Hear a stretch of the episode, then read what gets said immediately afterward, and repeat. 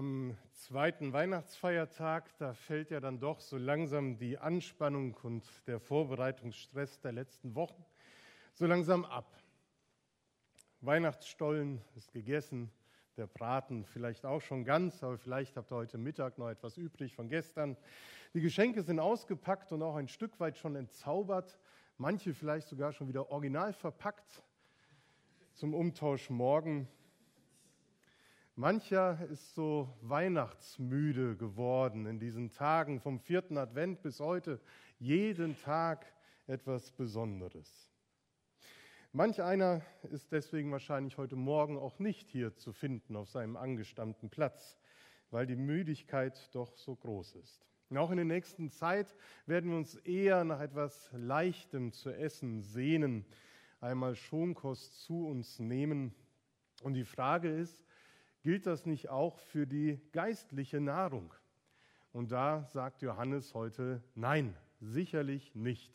Dieser Text von Johannes, der für den Tag heute vorgeschlagen ist, das ist wahrlich nicht leicht zu verdauen, sondern eher schwere Kost für unsere Seelen, für unsere Ohren.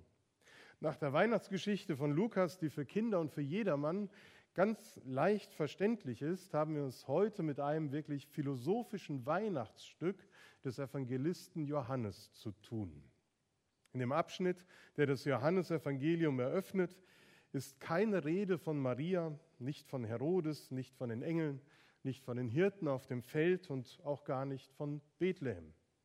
Vielmehr vom Anfang, vom Wort, von Licht und Finsternis, von Leben und Welt, von Eigentum, von Fleisch und Blut und von Gottes Kindern ist hier die Rede. Johannes ist mit seinem Evangelium und seinem Bericht über das Leben Jesu ohnehin sehr tiefgründig und immer auch ein Stück weit geheimnisvoll. Und eben genau auf diese Art und Weise faszinierend und auch schön. Und wir müssen auch keine Philosophen sein, um etwas davon zu haben. Denn in diesen Wortpaaren und Gegensätzen klingt doch so manches von der bekannten und vertrauten Weihnachtsgeschichte an. Am Anfang war das Wort. Ja, auch bei Lukas war am Anfang das Wort, das Wort, das Maria hörte, als die überraschende Botschaft des Engels zu ihr drang, dass sie einen Sohn gebären sollte und ihm den Namen Jesus geben sollte. Alle diese Worte, die vor der Geburt Jesu gesagt worden sind, Maria und ihrer Verwandten, die bewegte sie in Herzen genauso wie die Worte, die in der heiligen Nacht zu ihr drangen. Am Anfang war das Wort. Das Licht scheint in der Finsternis. Da denken wir vielleicht an die Sterne, die den dunklen Himmel über dem Hirtenfeld erleuchten. Oder vielleicht auch an diesen Moment, als sie in jener Nacht bei den Tieren Wache hielten und auf einmal ein Engel des Herrn vor ihnen stand und die Herrlichkeit des Herrn sie mit ihrem Glanz umgab und sie sehr erschraken, aber der Engel zu ihnen sagte, ihr braucht euch nicht zu fürchten, ich bringe euch eine gute Nachricht, gute Worte, über die im ganzen Volk große Freude herrschen wird. Und wir hören die Engelschöre, die mit ihrem Glanz den Himmel erleuchteten und das Gloria singen. Die Seinen nahmen ihn nicht auf, schreibt Johannes. Da denken wir vielleicht an Maria und Josef, wie sie vergeblich an den vielen Türen in Bethlehem klopften, um einen Schlafplatz zu finden, um eine Herberge zu bekommen. Und sie klopften vergeblich. Sie wurden nicht aufgenommen. Nur dann, später im Stall, da fanden sie einen Ruheplatz. Vielleicht denken wir aber schon an die tödlichen Abweisungen, die dieses Kind später einmal in seinem Leben ertragen und schultern musste. Bei Johannes sind das alles nur Andeutungen. Es bleibt geheimnisvoll. Und darin wird deutlich, dass Johannes kein Augenzeuge ist, der von der Geburt Jesu berichtet. Johannes gehört schon zur zweiten Generation, die Jesus nicht mehr leiblich erlebt hat. Seine Frage ist darum also nicht so sehr wie bei Lukas, wie ist es eigentlich in dieser Nacht genau gewesen? Wie ist das damals geschehen? Sondern seine Frage bewegt vielmehr, Was hat die Weihnachtsgeschichte, die schon seit so vielen Jahren in den Gemeinden immer wieder erzählt und weitergegeben wird, jetzt noch und für die kommenden Generationen für eine Bedeutung? Weshalb feiern wir Weihnachten, denken an die Geburt zu Jesus und was hat das für uns zu bedeuten?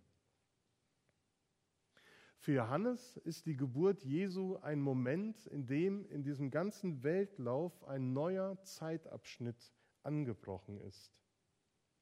Deshalb beginnt Johannes sein Evangelium mit einem feierlichen Ton, der an die ersten Zeilen des Ersten Testaments erinnert, an die Schöpfung der Welt. Dort heißt es, am Anfang schuf Gott Himmel und Erde. Und er sprach, es werde Licht und es ward Licht. Johannes greift diese Texte auf und formuliert, am Anfang war das Wort und in ihm war das Licht der Menschen. In der Urgeschichte, da ist der Höhepunkt der Schöpfung mit der Erschaffung der Menschen erreicht. Und für den Evangelisten Johannes ereignet sich mit der Geburt von Jesus ein erneuter Höhepunkt für die ganze Menschheit. Menschen erleben eine Neugeburt im doppelten Sinn dass Gott neu geboren wird und dass sie selber neu geboren wird. Später im Johannesevangelium lesen wir die Diskussion zwischen Nikodemus und äh, Jesus, wie das denn sein kann. All denen jedoch, die ihn aufnahmen und an seinen Namen glaubten, gab er das Recht, Gottes Kinder zu werden.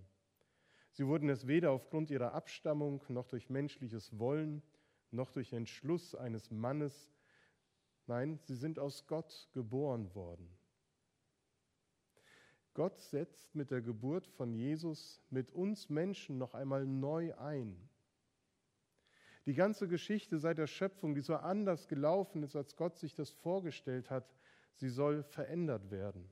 Und das ist keine Notreparatur der Welt, die irgendwie kaputt gegangen ist, die Schöpfung, die misslungen ist, sondern dieser Anfang Nee, der Anfang dieses Planes liegt schon in dem Beginn der Welt.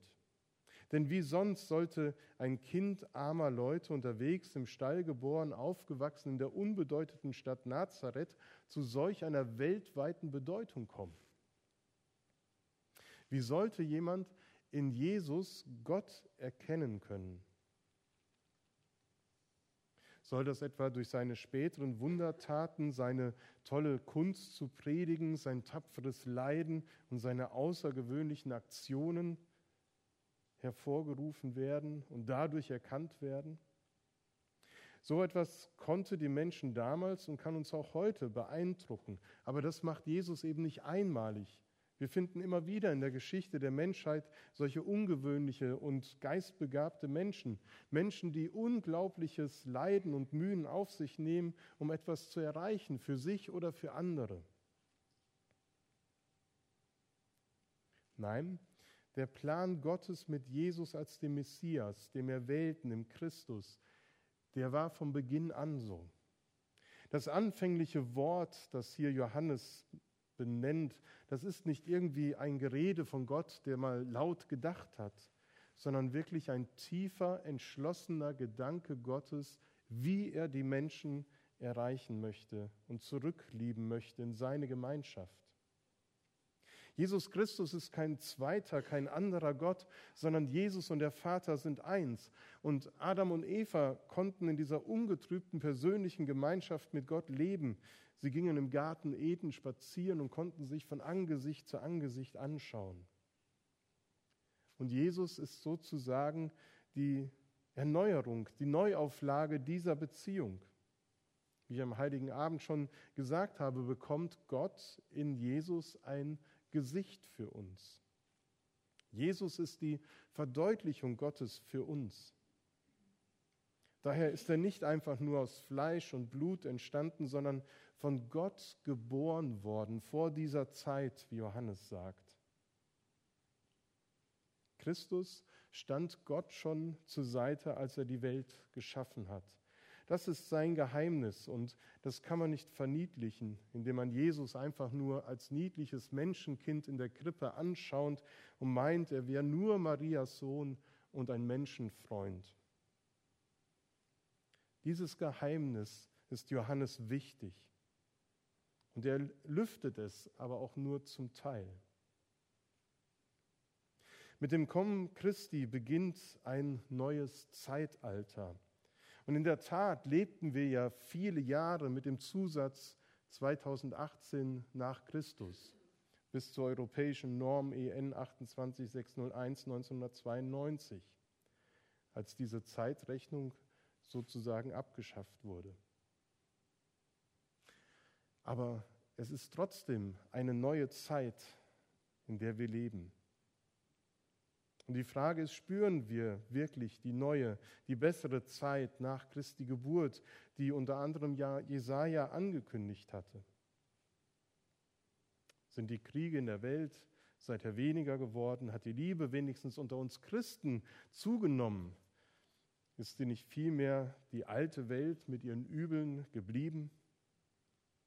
Das Problem ist nicht neu. Schon die, ersten Genera die erste Generation nach Christus, die hatte sich mit diesen Fragen auseinanderzusetzen und mit der Enttäuschung fertig zu werden, dass die Zeitenwende nicht sichtbar war und viele nichts von Christus wissen wollten und die Botschaft vom Evangelium eben nicht aufgenommen haben. Johannes gibt dieser Enttäuschung mit der Feststellung Ausdruck, die Welt erkannte ihn nicht. Sie erkannten ihn nicht. Die Welt lässt sich nicht mit Zwang zu Christus bekehren. Und die Zeitenwende, die angebrochen ist mit Jesu Geburt, brachte keine schöne neue Welt herauf. Kein Mensch kann dazu gezwungen werden, sich dem auszusetzen und dann auch fröhlich dazu Ja zu sagen.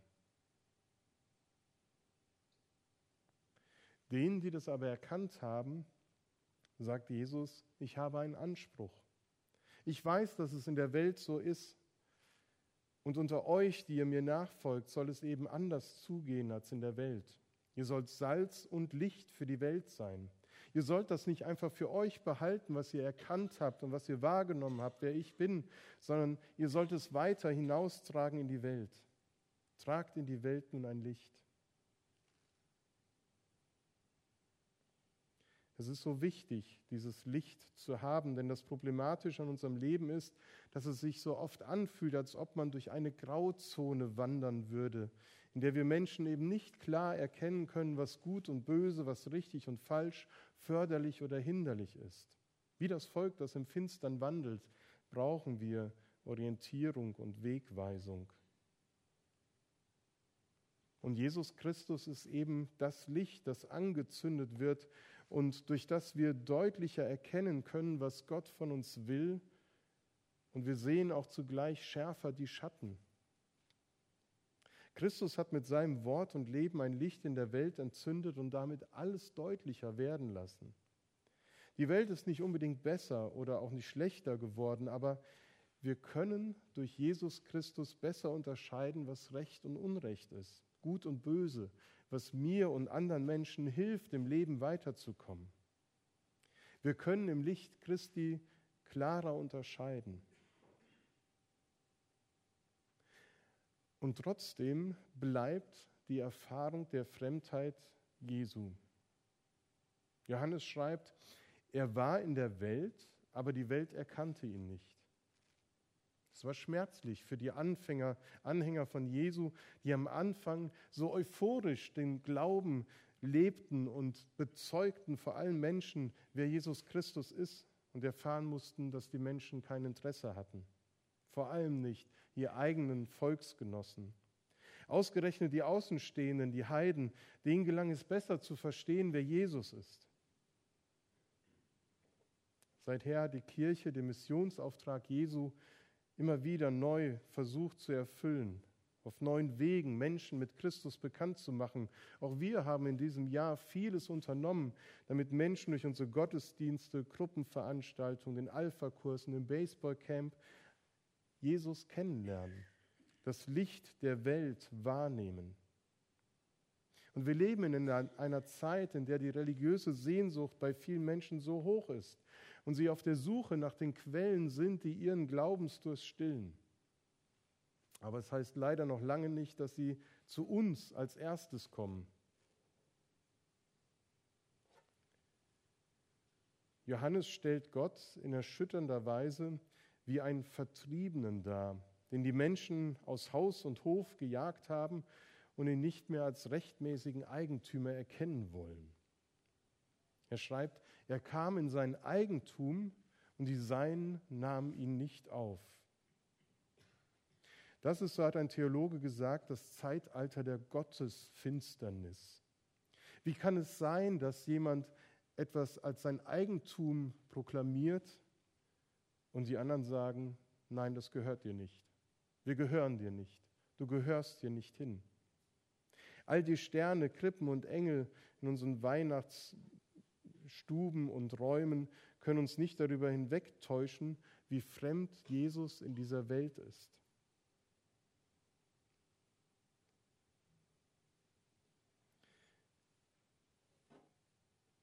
Weshalb wollen so viele Menschen nicht mehr Kinder Gottes sein, können wir fragen. Warum spielt der christliche Glaube in so vielen Leben keine Rolle? Es wird müßig sein, da eine Antwort zu finden, sondern vielleicht können wir eher den Blick darauf lenken, was Johannes als Verheißung über die Kinder Gottes nennt. Johannes nennt sie die vielen, die ihn aber aufnahmen und die haben eine wunderbare Verheißung auf ihrem Leben, nämlich Gottes Herrlichkeit zu schauen. Johannes spannt den großen Bogen zwischen der Weltschöpfung, Christi Geburt und unserer Gegenwart. Wenn wir uns unser kurzes Leben betrachten, dann schreit es eben nach einer Perspektive und nach den Antworten auf die Fragen, woher und wohin. Unser Menschsein erschöpft sich eben nicht nur in Essen und Trinken und Schlafen, in Arbeit und menschlichen Beziehungen, sondern zu unserem Menschsein gehört mehr, sagt Johannes. Da ist eine Wirklichkeit, die nicht von dieser Welt ist, die aber mit Jesus in diese Welt hineingekommen ist, nämlich die Wirklichkeit Gottes. Zu unserem Menschsein gehört ein Bewusstsein unserer Würde, ein Gefühl unserer göttlichen Bestimmung, die Anbetung Gottes, seine Kinder sein zu dürfen. Und die Weitergabe dieser kostbaren Glaubensschätze von Generation zu Generation. Deshalb gewinnt Weihnachten durch Johannes eben die Vertiefung in unserem Leben. Nicht nur, dass wir das für uns selber entdecken, was Weihnachten für uns bedeutet, sondern dass es uns gleichzeitig bewegt, es nicht für uns zu behalten, sondern als Licht in dieser Welt zu leben auf das Licht schlechthin hinzuweisen mit unseren Worten und mit unseren Taten. Dann stehen wir nicht nur vor der Krippe und freuen uns über das, was uns geschenkt ist, sondern wir sehen die Welt in einem neuen Zusammenhang, so wie Johannes sie sah. Wir denken an Menschen, die Jesus noch nicht kennen. Und wir nehmen Christus neu in uns auf als ein Geschenk, das wir weitergeben können.